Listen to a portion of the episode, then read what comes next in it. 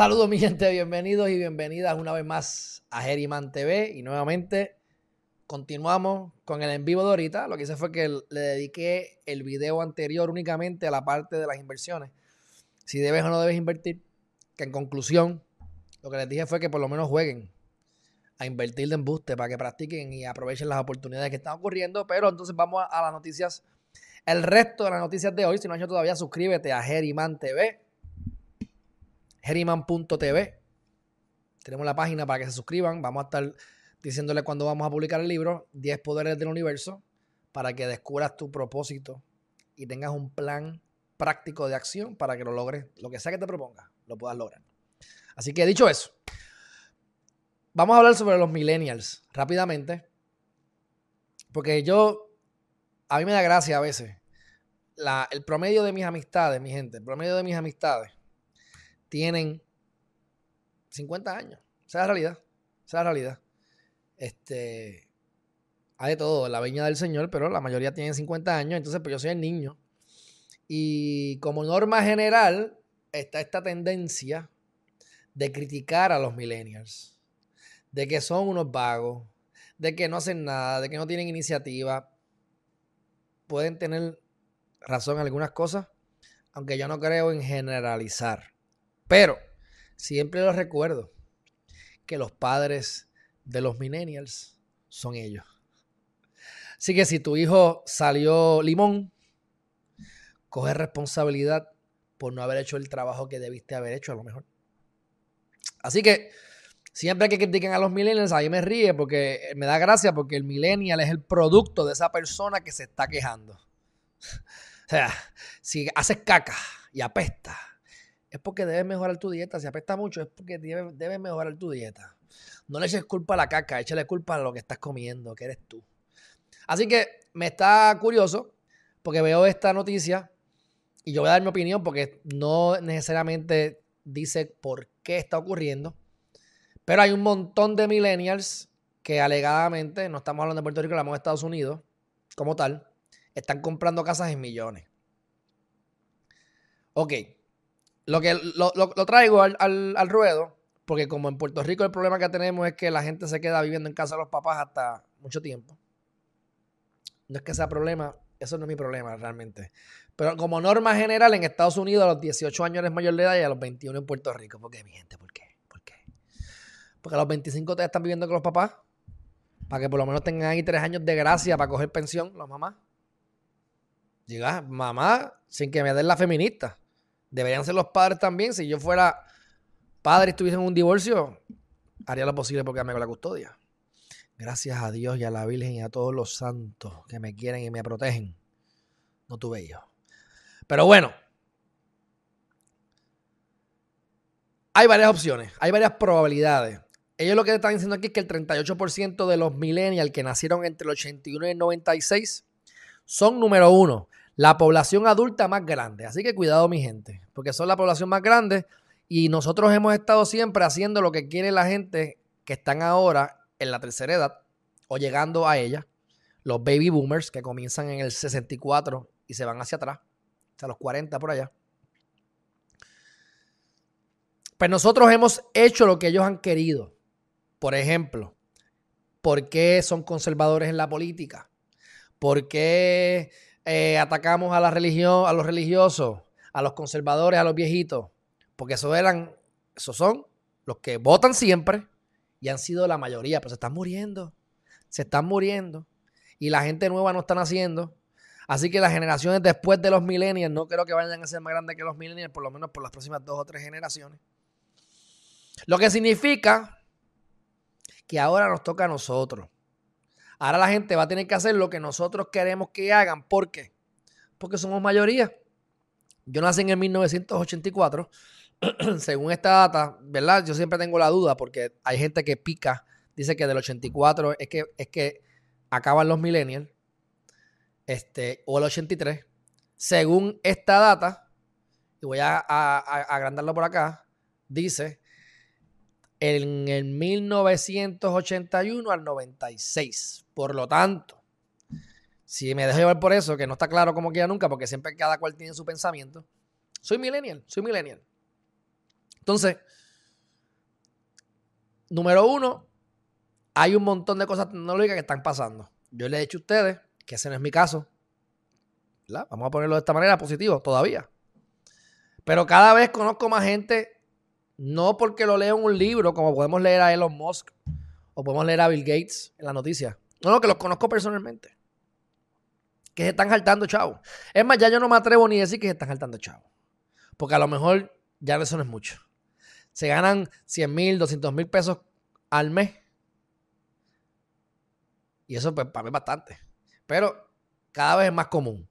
Así que yo lo que quiero que ustedes abran su mente porque les sigo diciendo que hay un montón de oportunidades en, estos momentos, no solamente en las acciones, sino en bien raíces, en lo que te dé la gana, en trabajar remoto, en, utilizar el libro, que les he dicho que no puedo darles, no les puedo decir mucho porque realmente no lo he publicado, así que no puedo decirle, ah, no han hecho tal cosa, no, porque no les he dado el libro, es mi culpa, tú sabes. Pero van a ver ahí cómo, aplicando ciertas cosas, van a poder, tienen mucha mayor probabilidad de salir adelante que antes. Ya yo no tengo que coger tapones para ir a la oficina porque yo cerré oficina y estoy en mi apartamento. La vista que yo tengo en mi apartamento no la tengo en ninguna oficina que yo haya estado. Por lo menos que yo haya podido pagar. ¿Ah?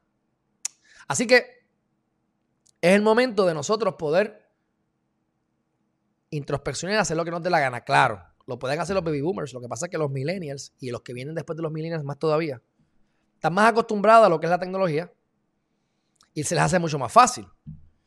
Pero mi gente, hay muchas oportunidades. Así que, ¿qué es lo que están diciendo en este artículo? Es que de la manera, eh, número uno, hay, los intereses han bajado un montón. Eso, que eso hace que tú cualifiques más. También. O sea, que eso hace que tú cualifiques más. Y en Estados Unidos los salarios son más grandes que en Puerto Rico. Así que como normal, y, y si tú eres de servicio, tú vas a ganar más dinero. Si yo fuera abogado en Florida o abogado en otro, se quejarán algunos, como siempre, hay muchos abogados, pero yo sé que yo estoy haciendo el doble o el triple. O cuatro veces lo que estoy haciendo. En el mismo, haciendo lo mismo, estará ganando el doble o el triple mínimo. Porque los servicios son más caros. Lavar una casa, pagarle a alguien para que te lave un carro, te lave la casa, es mucho más caro y costoso que en Puerto Rico. Así que genera más dinero y pues es más probable que puedas entonces eh, ahorrar. También puede ser que estuviste viviendo con tu papá hasta hace poco. Así que tuviste la oportunidad de ahorrar dinero y ahora con esto pues cualificas. Y puede ser que invertiste en GameStop. En GameStop y ahora eres millonario de la, noche a la mañana, que es un peligro, pero eh, ustedes entienden. Así que el decir que los millennials son unos vagos, no trabajan, no tienen iniciativa, ni tienes que decirle las cosas como hacerlas, aunque puede ser cierto, ya está saliendo esta camada de millonarios millennials.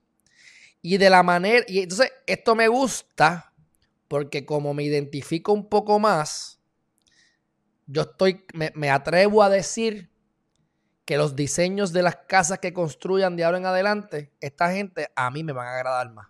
Van a ser más ecoamigables, van a ser más abiertas, más frescas, más minimalistas. Ya ustedes van a ver. Y eso es lo que a mí me gusta. Así que veo esto que es algo positivo y, el, y la conclusión es que si al millennial millonario le gusta la piscina como la está viendo en pantalla, así es que las van a tener que construir de ahora en adelante. Porque así es que nos gusta al que está pagando y comprando. Así que, si habla mal de los millennials, recuérdate que los millennials tuvieron padre y madre. Y ese padre y madre posiblemente fuiste tú. Próximo tema, mi gente. Ok, Salud va, esto, vamos para los flash news ahora. Salud va a, vacunar a las personas de 65 años o más. Estamos en la fase 1B. Este, son un montón de gente. Y lo que quieren es adelantar a estos viejitos y únicamente enfocarse en los adultos mayores. Y quiero decirle, y quiero decirle que yo estoy de acuerdo. Porque hay que proteger a los más vulnerables. No es a mí, es a ellos. Porque vamos a cerrar las escuelas que vamos a hablar ahorita. O porque no las vamos a abrir. Mira, vacúnate a los viejitos y ya. Arranca con eso. Pues me alegro. Así que la fase 1B dice que está incluyendo a los mayores de edad y se van a enfocar en las próximas tres o cuatro semanas a vacunar a Raimundo y a todo el mundo. Así que Positivo. Próxima noticia. Estas son las cosas que pasan en este país. Y yo te aseguro que pasan en otros países, incluyendo Estados Unidos, pero son las cosas que pasan en este país. La agencia, la agencia, el departamento de educación es un monstruo que no funciona. Es un monstruo anticuado, ineficiente. Es como, es, es la agencia perfecta para robar. Porque mata dos pájaros de un tiro. Robas y embruteces. O sea, es perfecto para los gobernantes. Gano dinero, me robo el dinero, pongo familiares a trabajar ahí, pongo gente a, ponerme los contratos para que yo los cobre. Y para colmo, entonces, pues la educación es mediocre y mantenemos la escuela cerrada y el sistema de por sí no sirve desde mucho antes de todo esto no tiene nada que ver. Y mantenemos a la gente bruta. Y la gente bruta o no bruta, no educadas, son más fáciles de manipular. ¿Qué mejor lugar para poder robar que en el Departamento de Educación, Departamento de Salud y en el sistema de corrección y rehabilitación de nuestro gran país? Así que miles de empleados están recibiendo dinero. ya yo me retiré, ya me votaron, ya me fui, pero me siguen pagando. Y yo, mira, calladito me veo más bonito. Miles no, no, no. dos, o tres. Miles de empleados de educación recibieron dinero sin trabajar. Explíquenme eso. Pues entonces, hablan caca por ahí para abajo. Y por suerte, de las pocas personas que trabajó bien durante la administración de Wanda Vázquez Garcet, el gran Francisco Párez dijo, Corillo, tranquilo, que le vamos a meter mano a esta gente. Y todo el que ya cobra le vamos, a cobrar. Le vamos a, vamos a retener el dinero, se lo vamos a quitar de nuevo para atrás. El problema es que yo vi un comentario que me huele a que van a aprovechar esta movida para quitarle el dinero a más personas de las que se supone que se les quite. Y en caso de que se quejen, pues hay unos mecanismos para que entonces ellos puedan recibir ese dinero. Pero, por lo menos, él la va a meter mano, dice, y va a recuperar el dinero de la mejor manera en que él pueda. Veremos a ver. Por lo menos me alegro que esté ahí. Ustedes saben que esos de las dos o tres gatos que le aplaudí, ¿verdad? Y que, me alegró que había trabajado, que había trabajado muy bien bajo el pasado cuatrienio. Así que, dicho eso, acá, y esto lo digo simplemente para resaltar, resaltar un poquito más su imagen, porque me gusta. Miren esto lo que hice aquí. El secretario de Hacienda llega como profesor a la UPR, quiere dar clases porque le gusta la academia. Así que mucho ha hecho, que está en, el ámbito práctico, pero sigue siendo el, eh, empleo público, pero es algo práctico que está haciendo un buen trabajo. Pero académico, le gusta, le gusta la academia. Bueno, perfecto. Dice, solamente, dice, le solicitó dos cosas al gobernador. Que lo deje usar tenis los viernes y que le permita ofrecer un curso ad honorem en la Facultad de Administración de Empresas. O sea, no quiere ser chavo, lo que quiere es educar en lo que él ha aprendido. Me parece fantástico. Porque este muchacho tiene la experiencia que cualquier otro profesor de 30 años de experiencia pudo haber tenido en el pasado. La tiene porque estuvo en el meollo, está en el meollo. No se lo dijeron, no se lo contaron, estuvo ahí y está ahí. Y ha hecho un buen trabajo. Así que si yo, estuviese, si yo tuviese que estudiar alguna clase relacionada a la que él va a dar, me encantaría coger clase con él. Obviamente no me cogen en la, en la universidad, mira, ni, ni, mira, olvídate de eso. Primero muero. Pero bueno, quiero resaltarlo porque lo que quieres es tener el tenis. Mira, váyate en pantalón corto, olvídate de eso. ¿Tú haces tu trabajo? Mira, en pantalón corto puedes ir, en chancleta. Mete de, olvídate de eso. Próximo tema. Vamos a entrar, creo que vamos a entrar ahora al nepotismo. Al nepotismo. Vamos a ver cómo yo cambio esto aquí. ¿Sabes lo que es nepotismo? Lo hemos hablado aquí anteriormente en varias ocasiones. Ah, pues espérate, que esto me. Eh, Whippity, nepotismo. Ahí estamos en el nepotismo. Bueno. Nepotismo es el acto de meter gente a favor. Yo, yo estoy en el gobierno y yo meto a mi familia ahí metido y todo el mundo tiene un montón de contratos carísimos. Yo soy el electo por el pueblo, me gano 90 mil pesos, pero mi esposa se gana 108, 120. Yo me gano 70 mil, mi esposa se gana 115 en diferentes agencias. Y yo no necesariamente critico esto al 100%, aunque debemos criticarle en su faz por los resultados que ha tenido nefastos. Yo siempre pienso, si tú haces tu trabajo, hazlo. ¿Qué mejor que mi esposa? En algunos casos, porque puede haber un conflicto asqueroso, pero ¿qué mejor que un pana, que alguien que yo conozca las palas? Olvídate de mi esposa. Me refirieron a un pana, el pana del pana. El tipo trabaja bien, es de mi confianza, pues yo lo prefiero tener a él. Ah, que lo conoce, no puedes tenerlo. Bueno, ¿sabes? Yo lo quiero tener a él porque confío en él. Ahora, ¿cuál es el problema? ¿Qué pasa? Que eso no es lo que ocurre. Lo que ocurre es que, ah, tú eres el hijo del panita mío, tú no sabes, tú no sabes nada de comunicados de prensa, tú no sabes nada de escribir, tú no sabes nada de medios, pero tú vas a ser el director o directora de prensa de la fortaleza. Y te vas a ganar 5 mil pesos al mes, 60 mil pesos al, año. Acabadito de salir de. Vamos a hablar mejor del mamalón este. ¿Cómo se llamaba el que votaron? El que votaron o renunció de la Comisión Estatal de Elecciones. El mamalón, el que le gusta la leche con cuit de fresa. Se acaba de graduarse. Y ahora es juez. Ese mamalón es juez. Vamos a buscar el bendito. Déjame, déjame que, quiero hablar con propiedad. Vamos a buscarle el nombre de él, porque aunque esto no, estaba para hacerlo, pero. ¿Cómo se llama el mamalón ese? Eh, presidente Comisión Estatal de Elecciones 2010 y 2020. Juan José, no, no, ese es nuevo, ese es nuevo. Rosado Colomel. Espérate. Ex, ex, vamos a poner ex presidente. Eh, hemos hablado de aquí un montón, pero imagínate. No me aprendo todos los nombres de esos mamalones. Juan Ernesto Dávila Rivera, si no me equivoco. Juan Ernesto Dávila Rivera. Juan Ernesto, vamos a ver si es verdad. Discúlpenme. No, vamos a hacerlo bien. Ahí está, sí. Ahí tienen el mamalón que estoy hablando. Y hablamos de él ya, aquí. O sea. Pero porque tú me. Tírame aquí a Google. O sea, están. Ahí está. Mira ahí. ¿Te acuerdan de él? Que le encanta la leche con cuit de fresa. Pues él es un ejemplo de personas, no de nepotismo necesariamente. No sé si mamá lo puso ahí o no. Pero sí de personas no capacitadas que entonces, porque es de confianza, lo utilizo.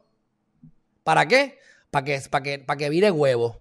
Para que vire huevo y simplemente coja un salario. Y pueda seguir creciendo porque es un favor que hay ahí. Y ahí es que viene la crítica y es lo que normalmente pasa. O sea, eso es lo que normalmente pasa.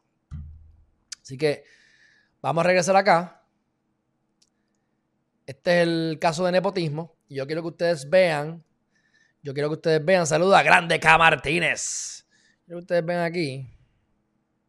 Por alguna razón, Nuevo Día no me está permitiendo hacer lo que hago normalmente, así que están viendo ahí todos los anuncios y toda la vaina. Pero yo les voy a enseñar aquí una lista. Como yo digo, esto es normal, esto pasa todo el tiempo. Yo lo critico, pero nuevamente, si van a trabajar, que trabajen. Anthony Maceira Sayas tiene a su madre en el Senado. ¿Ah? la gran Boria Vizcarrondo, Les, Lerci Boria Vizcarrondo, que es la, lamentablemente, lamentablemente es la procuradora de la mujer. Y yo, pues, lamentablemente usted no debe trabajar en el gobierno porque esa oficina hay que cerrarla, pero bueno, a la hermana la tienen ahí. Ella dice que no tiene nada que ver con ella. Yo no sé, pero. Chu Rodríguez, su casa lo conocen, ¿saben quién es, verdad?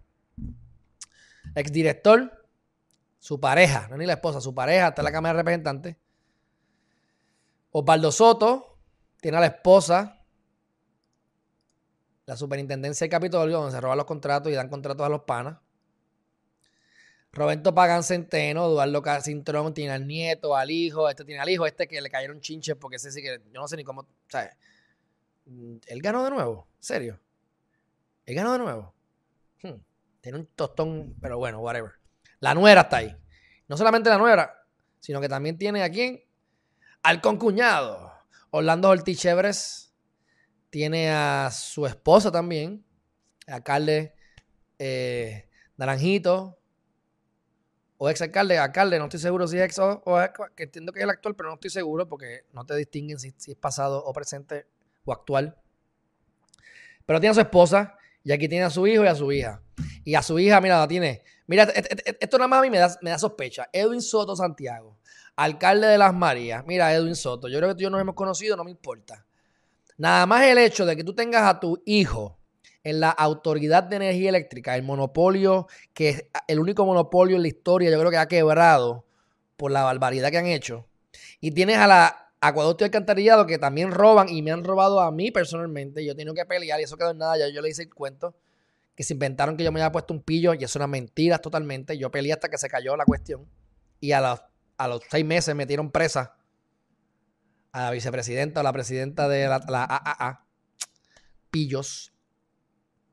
Así que si tú metes a tu hijo en la agencia número uno más corrupta y metes a tu hija en la segunda agencia más corrupta, no sé, mi gente, solamente para, para propósitos de pensar críticamente. Carlos López Rivera, este tipo yo le tengo miedo, le tengo. Miedo le tengo. Bueno, la esposa está en la Cámara de Representantes. Gabriel Rodríguez Aguilo el hermano está ahí.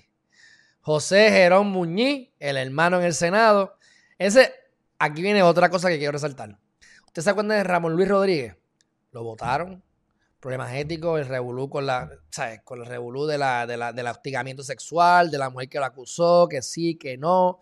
Bien feo. Hasta diciembre 31.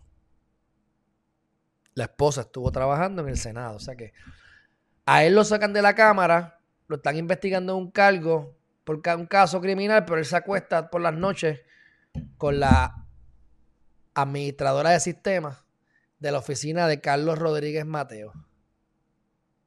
¿Ah? Ay, Virgen, ya estamos acabando. José Jerón Muñiz otra vez. La esposa está en el Senado. Carmelo Ríos, que esté, chacho.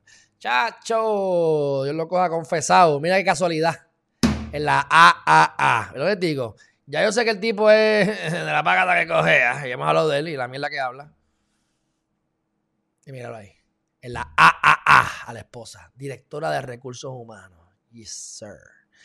Y nada más y nada menos que el gran Jorge de Castrofón. Que por cierto, tipo me cae bien. Tipo me cae bien. Tipo me cae bien. De lejito, pero me cae bien. Tú sabes. Pero no podemos culpar, ¿verdad? Que el papá haya hecho cosas por el hijo y el hijo no lo vamos a penalizar, pero Henry Newman, que por lo menos lo venden como un tipo serio, yo creo que es de los serios,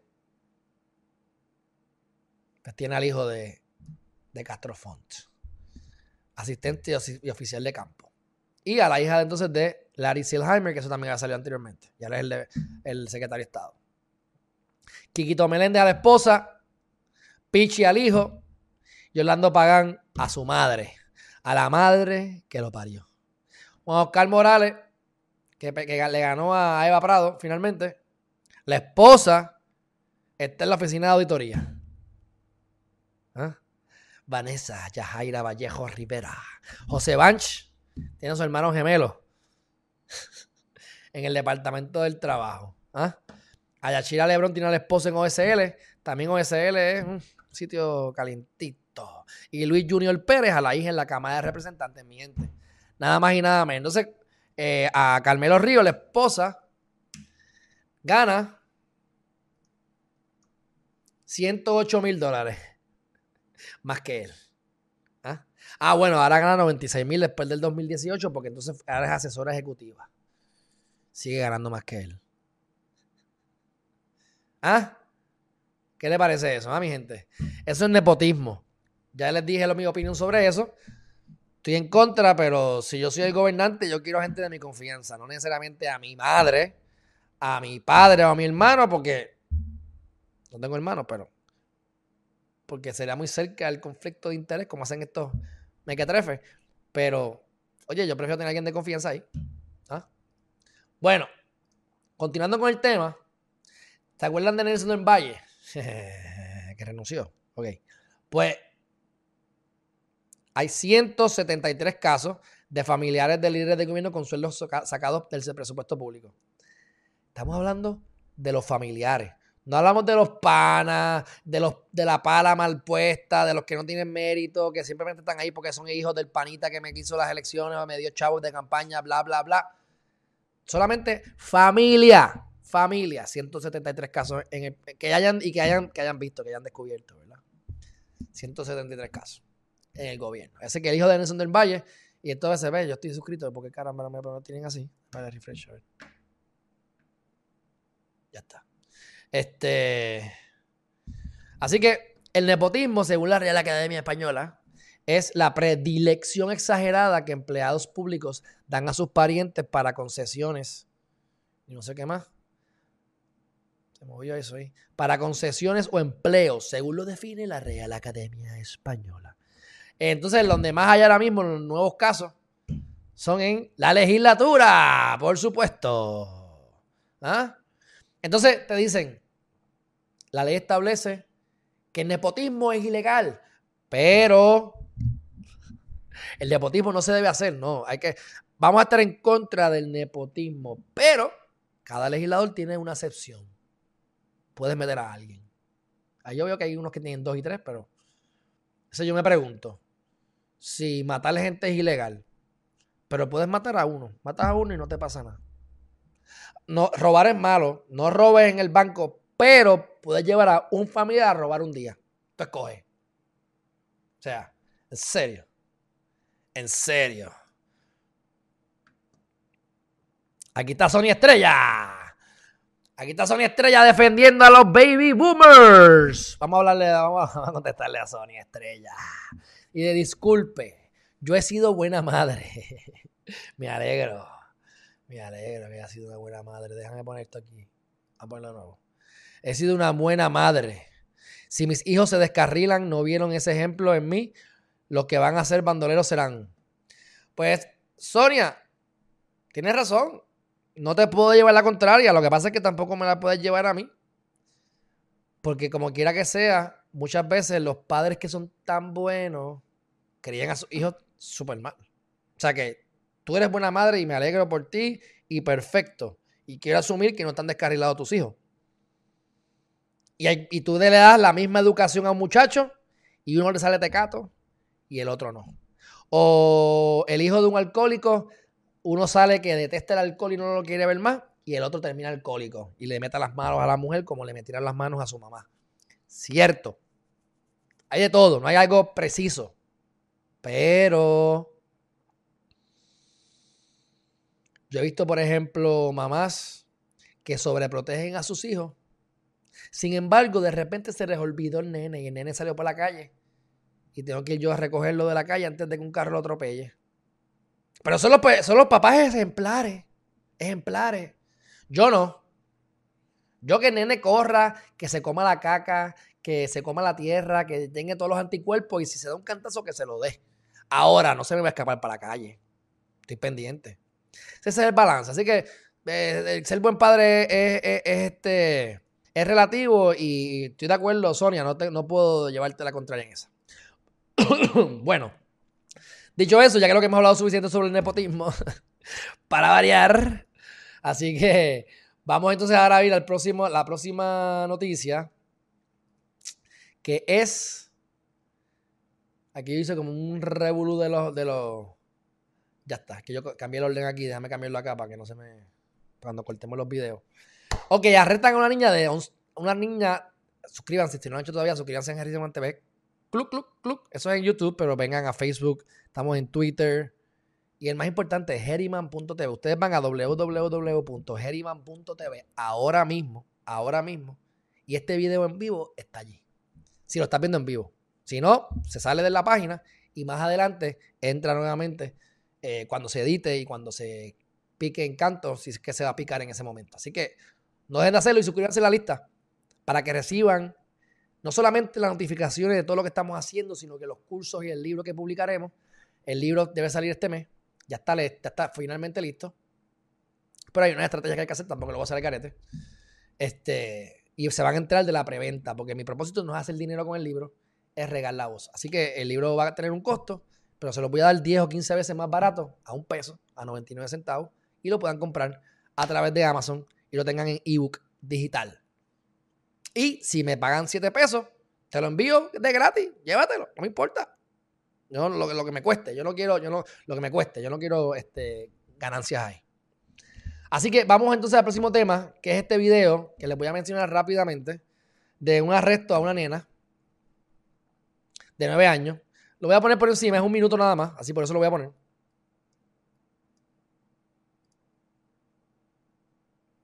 Here, just stop for a second. Indignación en Estados Le, le tapan la cara porque es menor de edad. Unidos. Un video en el que policías esposan a una niña de 9 años y la rocían con gas pimienta en Rochester reavivó el debate sobre los métodos utilizados por las fuerzas de seguridad. La policía de esa localidad del estado de Nueva York justificó su actuación alegando que la niña, cuya identidad no ha sido revelada, sufría una crisis mental y amenazaba con matar a su madre y suicidarse.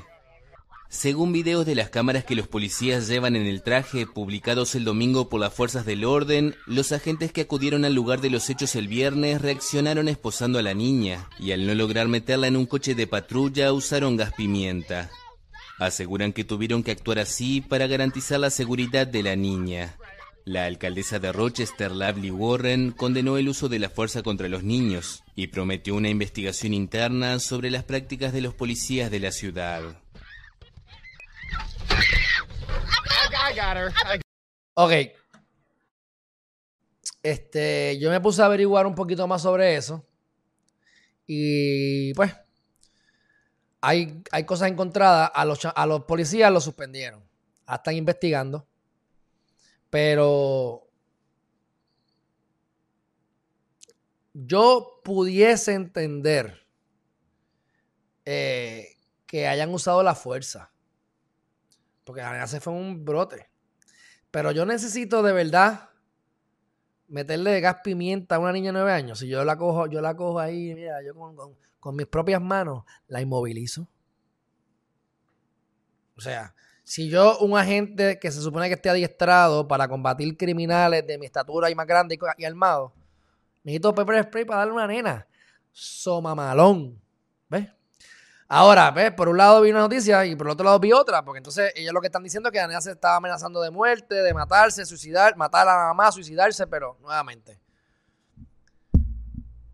Tú no puedes aguantar a una niña. Increíble. Pero me imagino que esta noticia no le, va, no le va a dar la vuelta al mundo como le dio la de los Black Lives Matters. Si la nena llega a verse un negro, entonces esto se jodió. Pero es una niña.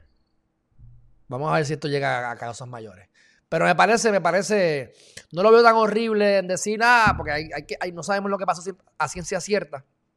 Pero el hecho de que le tuviste que meter pepper spray a una niña para ponerla en la parte de atrás de la patrulla, te hace un mama huevazo, perdonando la palabra, porque, ¿sabes? Ay, no puedo con la nena. Soy muy, soy muy fino para poder agarrar la nena, o muy fuerte para poder agarrar la nena. Es una barbaridad. Así que cuéntelo corto, los han, los, han, los han suspendido. Y según la otra noticia que vi, que entonces eso es lo que sí está también mal. Ella le dice, deja de llorar, le dicen, deja de llorar como una niña. y ella dice, yo soy una niña. Y después le dicen, este, sube al auto. Y entonces le dice, quítame la nieve de la cara, por favor, que hace frío. Y él le dice, tuviste la oportunidad de quitarte la, la, la, nieve de la cara. Así que ahora jódete, sube, sube el carro.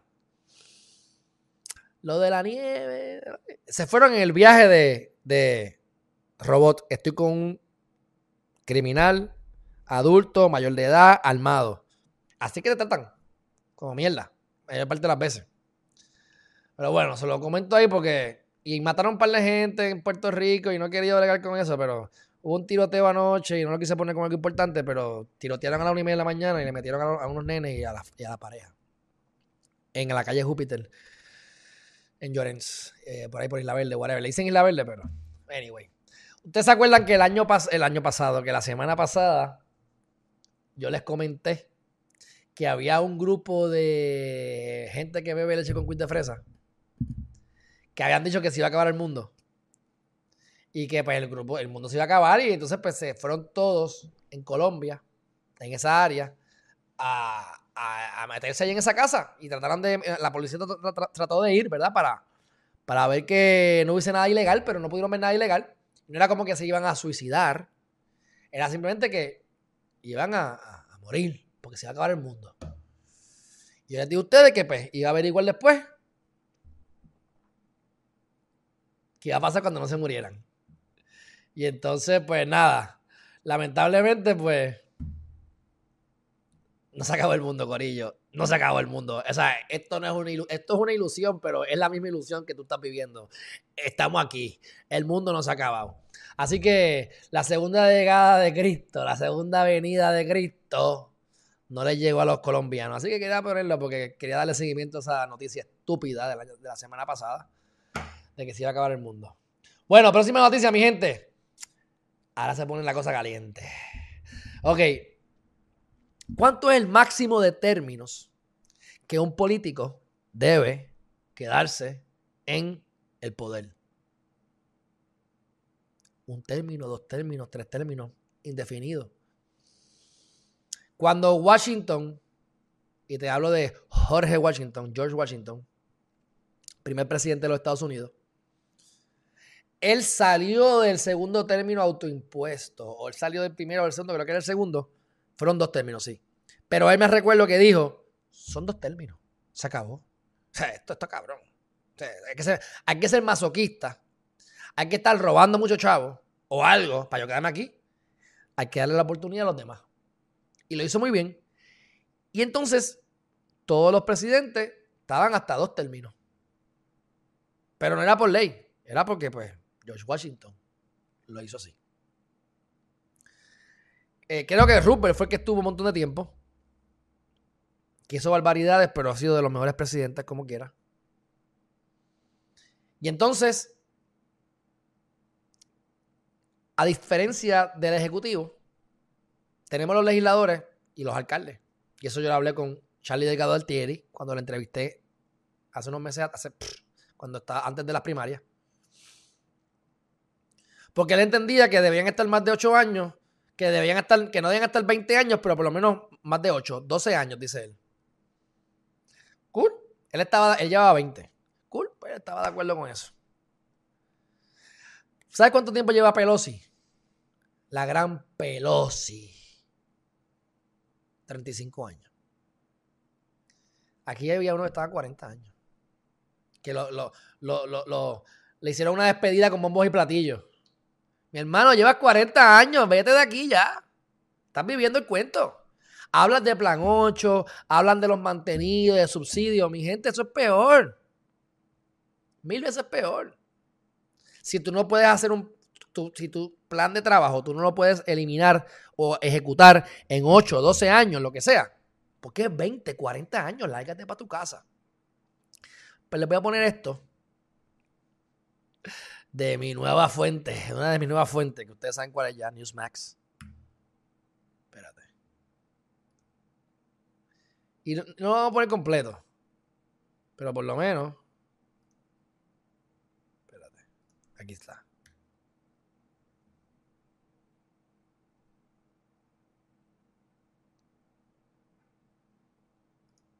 Ohio Senator Rob Portman announced that he won't seek re-election in 2020. Y es porque hay un senador que dijo que no va a volver a- hasta a- en, en 2022, el año que en 2022 no va a buscar reelección. Entonces esto es un, esto es un periódico conservador, derecha, eh, opuesto a CNN y toda esta otra cosa. No es que esté bien o esté mal, es parte del análisis que tenemos que hacer. Yo estoy de acuerdo con esta gente, vamos, pero hay que- es parte del análisis que hay que hacer. Entonces, él lo que está diciendo es, él se fue porque no se van todos los demás también. Vamos a ver si ustedes entienden. No vamos a estar los cuatro minutos. Two. Rob Portman served as a member of the House of Representatives as President George W. Bush's Director of Management and Budget, and when he packs it in, two terms as a U.S. Senator. The senator from Cincinnati is taking a page out of the playbook of the Roman general Cincinnatus, who gave up his power to return home.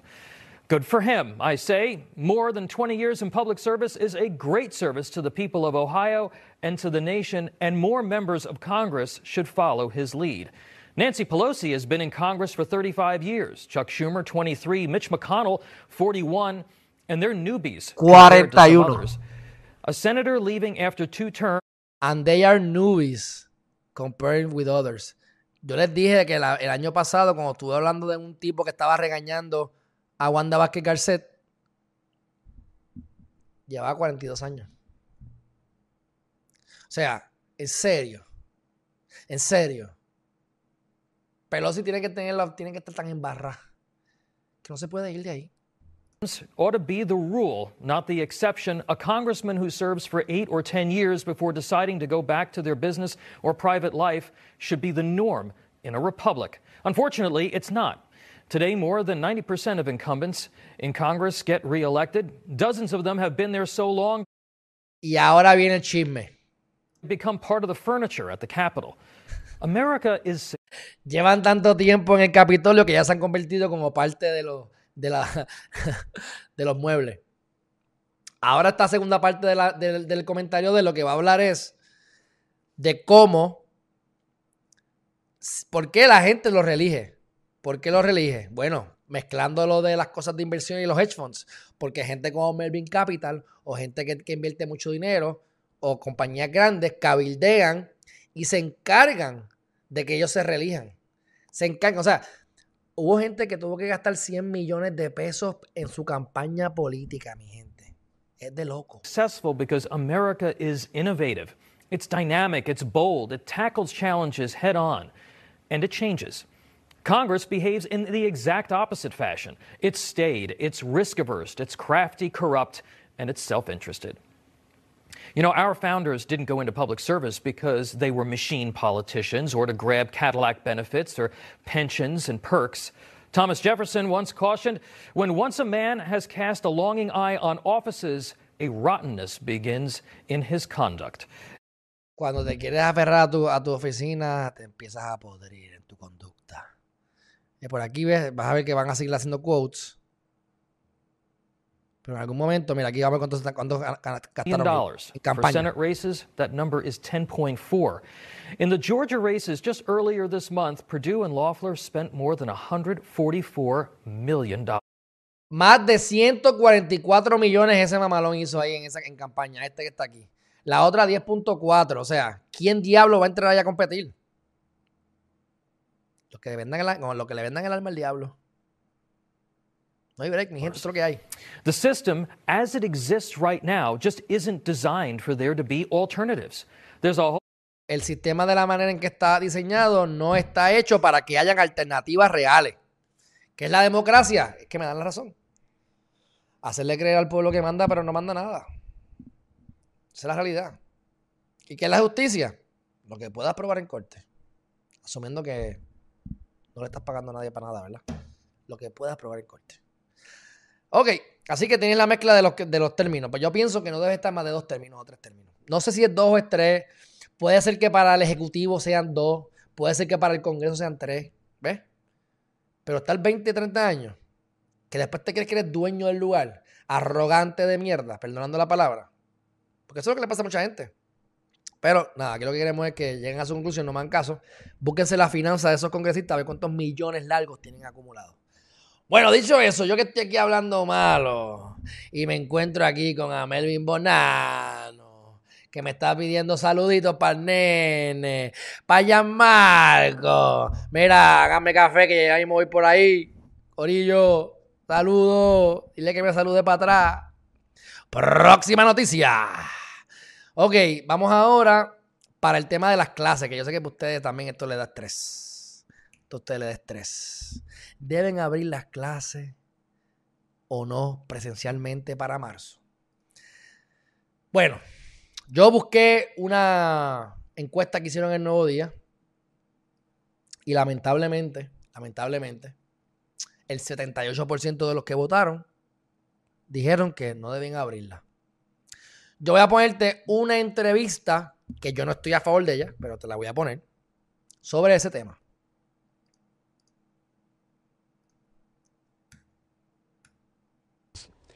Y voy a decir que esto lo escribió en el New York Times, en una columna de opinión del New York Times, una profesora igual que usted, eh, Rebecca Martinson, profesora de un colegio público en el estado eh, de Washington, dijo, es como recibir un disparo. Abrir es la como escuela. recibir un disparo. Pidiéndome que yo vuelva a las aulas en medio de esta pandemia es como recibir un disparo y me exponga a mí y a mi familia al COVID-19. Es como pedirme que yo misma me dispare y lleve la bala a mi propia familia. Fin de la cita. Profesora, ¿usted se siente amenazada yendo a la escuela, al salón de clase? ¿Usted siente que de alguna manera se está condenando a muerte a priori? En estos momentos, como está la situación del COVID, que cada día los números escalan más y más y los salones de emergencia en los hospitales siguen llenos al punto de que no hay capacidad para ocupar más. Si me preguntas a mí, mira de las manos. Eso obviamente sí es nerviosismo. Pero yo lo yo le veo las manos, miren su, miren su body language. Díganme si ella se ve asustada. Díganme si ella se ve asustada. Ustedes me dicen, ¿tiene cara asustada? O tiene cara de que está pensando porque ya sabe lo que va a hacer. Cuando uno tiene el cerebro, uno tiene que dividir el cerebro en dos, en el lado, en el hemisferio izquierdo, en el hemisferio derecho. En el hemisferio derecho es la creatividad. El izquierdo es el análisis. Como norma general, si tú miras hacia arriba, estás creando, te estás inventando el lado que lo estás diciendo. O por lo menos estás accediendo al lado creativo. Y si no, estás mirando para la izquierda y lo que estás es accesando o accediendo a tu lado analítico, ya lo tenías. Estás aquí, te lo estabas inventando y aquí estás pensando en lo que ya tenías programado. Yo la miro a ella y me da la impresión de no solamente estar nerviosa, sino que no tiene, no, no, la expresión no va con, tengo miedo de muerte, tengo miedo de morir. Eso es lo que le pregunta a él, de morir, y le dice a priori. Le dice a priori. ¿En serio? ¿Esa palabra es común para las masas? Bueno, como pedirme que yo misma me dispare y lleve la bala a mi propia familia. Fin de la cita. Profesora, ¿usted se siente CNN. amenazada yendo a la escuela, al salón de clase? ¿Usted siente que de alguna manera se está condenando a muerte a priori? En estos momentos, como está la situación del COVID, que cada día los números escalan más y más y los salones de emergencia en los hospitales siguen llenos. dígame, dígame si tiene cara asustada. Dígame si tiene cara asustada. al punto de que no hay capacidad para ocupar más camas. Sí, pienso que es un riesgo, no solo para mí, pero sino también Ah, para los piensa. alumnos, porque al igualmente ellos me pueden infectar a mí, yo también puedo infectar. O sea, espérate, espérate, espérate, vamos a analizar esta mamalona. que cada día los números escalan más y más. Mira cómo y mira para arriba. de emergencia en los hospitales siguen llenos al punto de que no hay capacidad para ocupar más camas. Sí, pienso que es un riesgo, no solo para mí, pero sino también para los alumnos, porque al igualmente ellos me pueden infectar. Ella pudo haber dicho, sí, es un riesgo. No tiene que haber hecho todo. Ella tuvo que memorizarse esa línea. Sí, porque las cosas como están ahora mismo y por las camas y para que plequi, plequi, mira para abajo, mira para arriba, bla, bla, bla, bla, bla, y entonces contesta. O sea, ¿y qué es lo que dice al final? A mí, yo también puedo infectar. O sea, lo más importante es que los niños me van a infectar a mí. No, no, no, no. Lo más importante es que nadie se muera y que la gente no se quede bruta. Mi gente, en China han habido más suicidios relacionados, a la depresión post pandemia o debo de haber comenzado la pandemia, porque esto no ha acabado, que la muerte, que las muertes por el COVID en China. O sea, no seas tan egoísta. Vacunas a los adultos mayores, que son los que se pueden morir. Y si tú no te quieres enfermar con un catarro, pues no seas maestro y. Tiene que haber gente dispuesta. Tú no vas a ir a National TV a decir no habrán escuelas. Porque el daño a los niños, la falta de educación, que ya de por sí el sistema americano, norteamericano en Puerto Rico tampoco no funcionan, es un sistema de la época de la industrialización. Estamos en la época de la información hace mucho tiempo. Gracias a la pandemia estamos engranados en ella ahora. Pero llevamos desde, desde- desde los 90 en esta vaina. Y el sistema educativo lleva 100 años atrás. Y tenemos aquí a esta que está hablando de que lo más importante es que los niños no me confecten a mí. Ah, y que yo no los infecte a ellos. Así es que lo dijo, mira. No estoy inventando. Lo primero que dijo fue lo que no infecten a ella. ocupar más camas.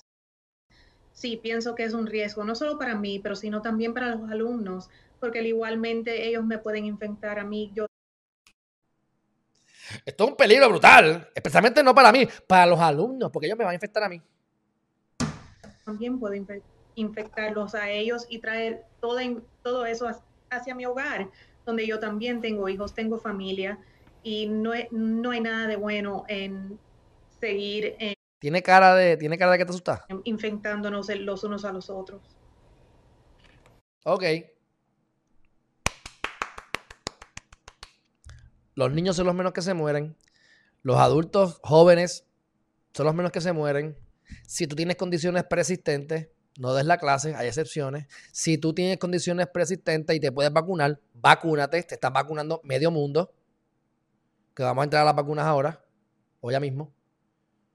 ¿Serán las escuelas de la gente bruta? ¿Serán las escuelas y que el sistema inmunológico se empeore porque los quieres encerrados? ¿Serán las escuelas para que como quiera abran los restaurantes y como quiera la gente en, en las casas hagan las fiestas familiares y se contaminen igual? Se han perdido 3.7 trillones de dólares aproximadamente en la economía global. Se ha suicidado más gente a causa, del COVID que muertes por el COVID como tal. No es o sea, esto es como, vamos a explotar un carro y a quemar a la gente adentro viva para no romper el cristal y sacar al bebé. No hay que explotarlo completo. Mira, romper el cristal y sacar al bebé, vacunar a los viejos y que todo el mundo se empiece a vacunar lo antes posible y que la vacunen a ella. ¿Por qué ella no ha tenido acceso a vacunas? Si ella es maestra. Ah, bueno, está bien. Si estuviésemos en Colombia o en Latinoamérica, pero no dices que no tienen vacunas, está en Estados Unidos. Es más, está en Miami.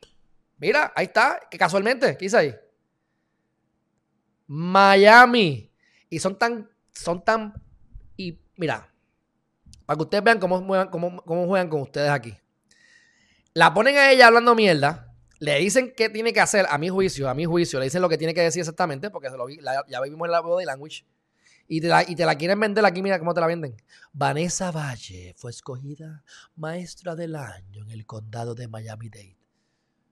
¿Ok? Y eso la hace buena maestra. La, la puede hacer buena gente. La puede hacer muchas cosas. Y puede ser buena maestra, pero... ¿Qué tiene que ver que sea la maestra del año con que ella diga que el COVID es peligroso? Ella es experta en ciencia. O sea, esto se llama CNN. CNN en español. De que trefe. Bueno, ¿qué más?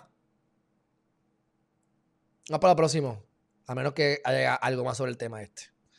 Ok, vamos para la vacuna. Eso mismo era. Vamos para la vacuna. ¿Cuánta gente se ha vacunado? Vamos a ver. Ok. Ah, no, espérate, espérate, espérate, espérate, espérate. Vamos a la, vamos la vacuna, vamos a la vacuna, espérate. No, vamos a, vamos a hacerlo por, vamos a hacerlo por, mira, ahí están todas mis, no me gusta que me den current application. ¿Por qué me dan current application? Vamos para Google. No sé por qué, pero. Safari. Aquí está. Vamos a verlo. Si tú vas a trabajar en un país en donde es más probable que tu jefe sea mujer. Pues mira, en Jordania, 62%. No sé, mi gente, pero. Ahí tiene la data. Santa Lucía 57, Botswana 54, Honduras 50, Filipinas 50, Belarus y ya por su- baja. Pero mira Panamá, Panamá está cool. A mí Panamá me gusta. 47%. Así que pues la cosa se está mejorando, no pueden decir aquí otra cosa o sí. Próxima noticia. Esto lo dije, pero lo repito ahora. 3.7 trillones de dólares ha costado la economía eh, mun- mundial el cierre de economía. Ah, no, porque la vida vale más que los chavos y los que se suicidaron. Más los que han muerto que dicen que es COVID, pero tenían COVID, pero no fue por el COVID. Mi gente, 2 más 2 es 4. 2 más 2 no es 20. ¿Entiendes? Los chinos que siempre se ganan el premio de los más innovadores, pues ya no te meten el palo por la nariz, ahora te lo meten por el culo. ah. Ok. Me voy a hacer el examen de la- del COVID, a ver si está positivo o no. No, no, no quiero porque me molesta la nariz. Tranquilo, póngase en cuatro. Yo, de verdad, ¿y ¿sabes sabe qué es lo más triste? No, señora, yo, no, yo no sé si es triste o no es triste. Yo no quisiera que me metieran un palo por el joyete. ¿Entiendes? Según me dijo a mí la sexóloga, hay que hacer cosquillas en la próstata. No es meterlo, no es introducirlo por- porque eso no da placer ni al que le gusta, según dicen los estudios. Pero mira quién se lo van a hacer. Nada más y nada menos que a mil niños. Pobres niños le van a meter el palito por el joyete porque no se lo puede meter por. No sé. Nada, lo vendo al costo, de verdad lo que da gracia. Pero bueno. Próxima noticia. Esto, está interesantísimo. Y aquí vamos a tirar hasta. hasta mira, vamos. Aquí viene mi. Aquí viene mi. Ok. Vamos, déjame no ex- excitarme tanto. Los artistas, pues, si logran hacer negocios razonables o buenos, son dueños de sus canciones. No siempre lo son. Entonces, gente como Bob Dylan, que aunque ustedes no lo sepan, ni yo tampoco, y a lo mejor ni lo escuchamos mucho, Bob Dylan genera 130 millones anuales en los últimos no sé cuántos años de sus tours de los tours, ¿verdad? De, de presentaciones en conciertos alrededor del mundo. 130 millones es lo que él bruto genera. Este año no pudo salir. Ya tiene 79 años lo que es. Y de la misma manera, pues hay otras personas que están en los 60 y los 70. Claro, hey, ahí está Shakira y hay otros que son más jóvenes. Pero el punto es que toda esta gente, ahora con la pandemia, se acabaron de convencer y vendieron sus carteras. Por ejemplo, Mr. Bob Dylan, que le habían pedido comprarle su cartera un montón de veces y lo había negado un montón de veces, la vendió por cuánto? Por 300 millones de pesos, míralo ahí. Con Universal Music Group, con Universal. Ahora van a ser los dueños de las canciones de Bob Dylan y le van a sacar más chavo. Y más ahora con la pandemia. Así que la pandemia hace que eso valga más porque hay más gente escuchando y es más fácil monetizar. Primer punto. Segundo punto, los artistas dejaron de generar dinero por, por un tiempo considerable y algunos no han empezado todavía por la pandemia. Así que sus ingresos bajan y si están acostumbrados a gastar chavos como locos, pues necesitan ganar más chavos, así que vamos a vender las carteras. Y por último, pero no menos importante, posiblemente hasta más importante que todo lo anterior, y aquí viene mi crítica. I love this. Me encanta que, que estén haciendo esto, pero aquí viene mi crítica. Mira aquí, es aquí. Another factor. Ustedes saben que los artistas son locos con los demócratas. Los artistas son eh, que viva Biden, que viva Kamala, que viva Obama. Negros, jamaiquinos y viejitos. Y siempre buscan una izquierda o una derecha para decir y lo ricos y lo bello que son. Y estos conservadores puercos. Pero Joe Biden, quien ellos votaron, algunos de ellos que públicamente se prestan para eso y les pagan para eso, y lo hacen porque consiguen contratos para cantar después. Biden va a aumentar los impuestos del capital gain. El capital gain, las, ganancias de capital. ¿Qué significa eso? Que si yo compré una casa en 5 pesos y la vendí en 20, la diferencia son 15. Ese es mi capital gain. Y tengo que pagar impuestos por ese capital gain.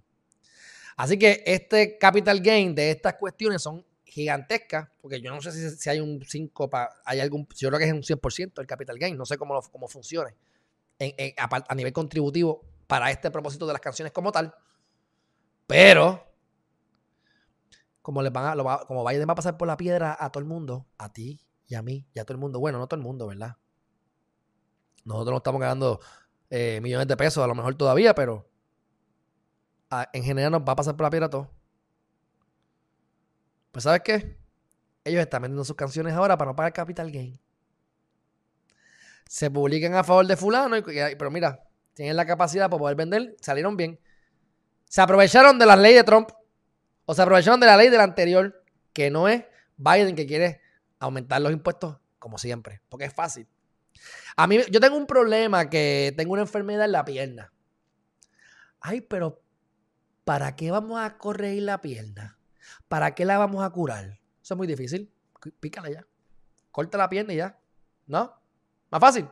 Córtale la pierna y ya no hay que curarla. No sea huevón, cúrele la pierna para que la va a perder. Innecesariamente. Es lo mismo.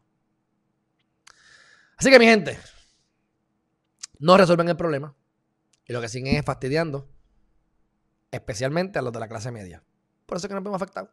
Si eres bien pobre, lo lamento. Tienes algunas ayudas, pero no te, no te cobran impuestos. Si eres rico, pues tienes que entonces moverte, moverte para buscar la manera de no pagar. Así que los que se echaban son los asalariados mayormente de clase media, que no tienen empresa, no tienen negocio. Si tú no tienes una corporación previo a la pandemia, tú no puedes pedirle SBA a lo mejor un dinero con tanta facilidad luego de la pandemia. Así que ser asalariado no conviene.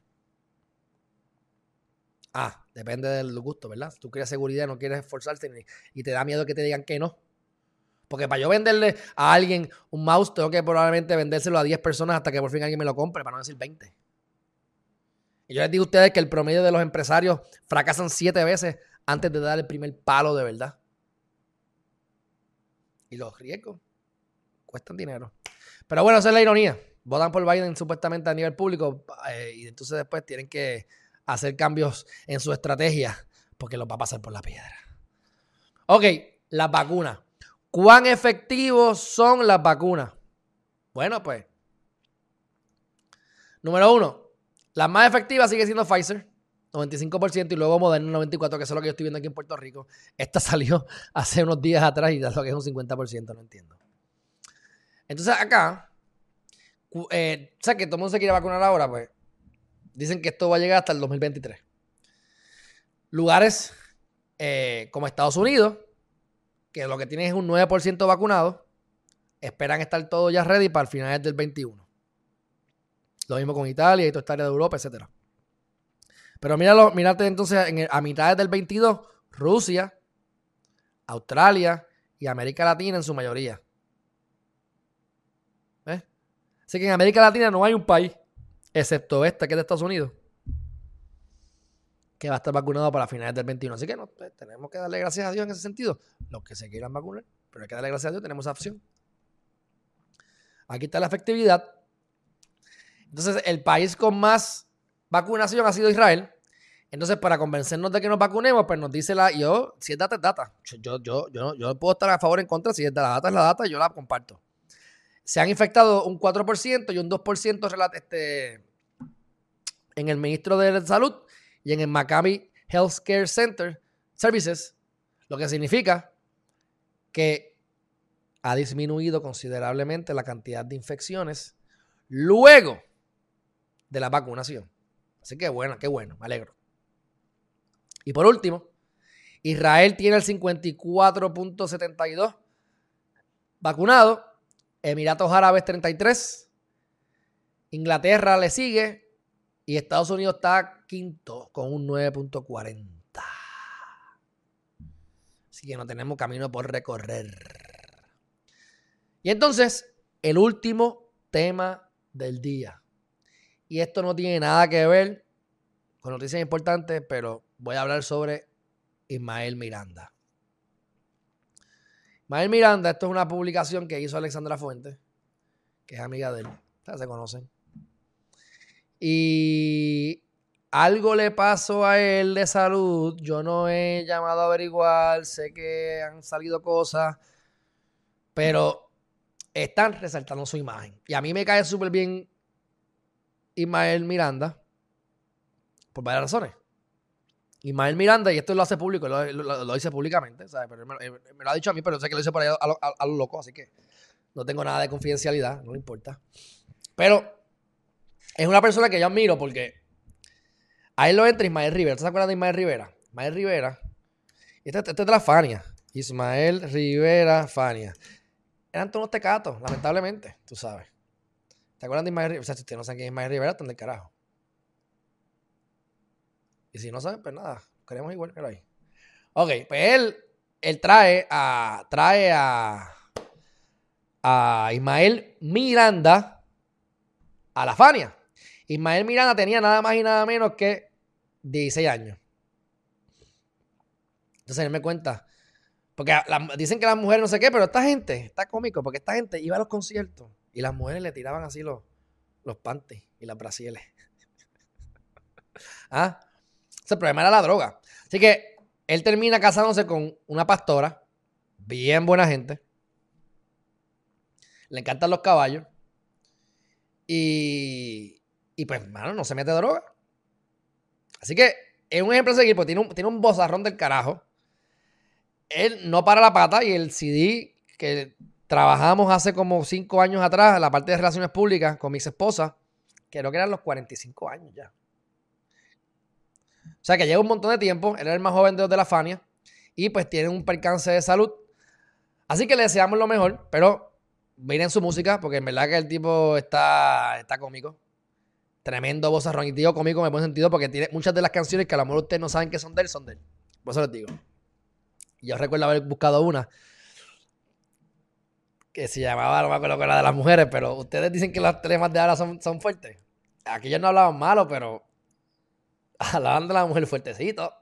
Así que este, esperemos que esté bien. Esperemos que esté bien. Ya ya está en los setenta y pico largo, diría yo. Así que léense la, columna si quieren, es de Alexandra Fuentes. Y eso es todo por hoy. Ya yo ahora sí que les digo a ustedes que he acabado. Este, lo que no les he leído todavía, que lo voy a traer más adelante, es la declaración en la, de las mujeres que están en contra de que se hagan derechos en base del sexo. Y ellos te van a explicar por qué. Vi la línea, sé que va a ser controversial, no necesariamente estoy a favor de todo lo que dicen, pero ustedes saben que yo estoy en contra de la- del estado de emergencia por la violación de género. Que, ah, que por cierto, vi una, un post, una publicación de Joan Rodríguez Bebé. Buste, no. De la premisa inarticulada de esta muchacha. Ojalá que, que la quisiera entrevistar algún día. Esa sí que es derecha conservadora, la esposa de- del ex de Lúgaro. Ella tuvo, ella se dio cuenta de algo que yo había hecho aquí antes. Y me gustó, que lo ves, ¿ves? Por eso me caen bien. Por eso esas dos mujeres me caen bien porque, aunque no estoy a favor de ellas el 90% de las cosas, son mujeres inteligentes y me caen bien.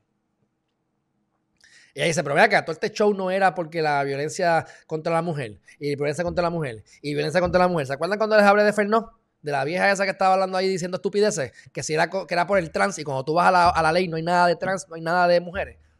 Pues efectivamente, es violencia de género. O sea que hay un estado de emergencia no solo para si un hombre mata a una mujer. Hay un estado de emergencia por si una mujer me mata, me mata, me mata a mí, mata a un hombre. Esto es política, mi gente. Esto es política. Esto no resuelve nada. Nada. Pero, hey, vamos a darle tiempo al tiempo y que el tiempo me da razón. Y si no, pues no hay nada mejor que, que uno decir, perdón, try again. Pero, mi gente, esto no tiene sentido. Bueno, si no lo han hecho todavía, suscríbanse a Geriman TV. Saben que estamos en YouTube, en Geriman TV. Estamos en Geriman TV Clips para los clips. Por ahora no estoy usando mucho los clips, pero estoy poniendo los clips en todas las plataformas a la vez. Geriman.tv, para mí esto sí que es más importante. www.herriman. ¿Qué es Herriman ahí? Herriman.tv, porque es una página web. Ahí se van a suscribir para que yo les mande a ustedes o les envíe a ustedes la promoción de cuando hagamos la preventa, se mantengan al tanto con todas las cosas que van a estar pasando y que siguen pasando.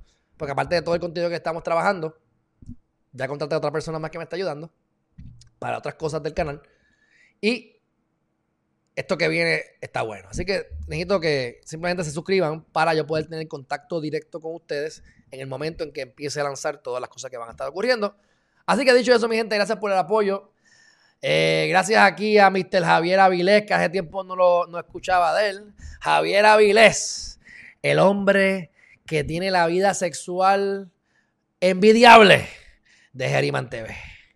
Aquí está Veguilla Montañez. Saludos Alejandro, que digan que van a pagar un porcentaje del cheque para que vean cómo quieren estar en las escuelas.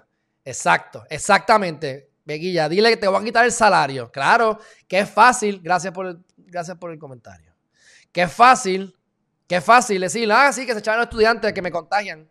Pues número uno, vacúnate y número dos, pues no te pago. La realidad es que están trabajando porque tienen, tienen clases remotas. Pero me gusta tu comentario como quiera. Eh, ¿Será porque esposa, será ella porque esposa de mi primo es maestra en la Florida y está dando clases presencial? Qué bueno que me dices esto. Porque yo estoy cansado de decirles que CNN no sirve. Todos Dios, canales demócratas de este, izquierda full mienten. Entonces, ellos pueden mentir y no hay consecuencia.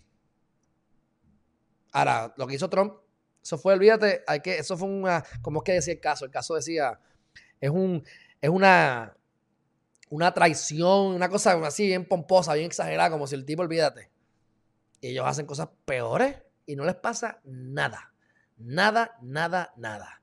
Dice aquí Chris Melly Quiñones Dinsey, le pagó al doctor que se atreva a sugerir esa prueba para mis hijos. Aquí está, la rabiosa. Aymar Mercado, ¿qué está pasando desde Orlando? Bueno, yo espero que no haya llegado ahora porque está tarde, pero si no, le da, le da rewind al cassette. Bien, un fuerte abrazo. Eh, se supone que mañana, era hoy, pero lo hice hoy, mañana. Eh, quiero hablar de cosas positivas, así que espero motivarme, si no más tarde que lo dudo. Mañana les tengo entonces cosas positivas, pero igualmente vengo con las noticias importantes de la mañana, así que estén pendientes. Voy a hacer lo posible por estar entre 9 y 9 y media ya conectado. Así que, fuerte abrazo, mi gente. Bye bye.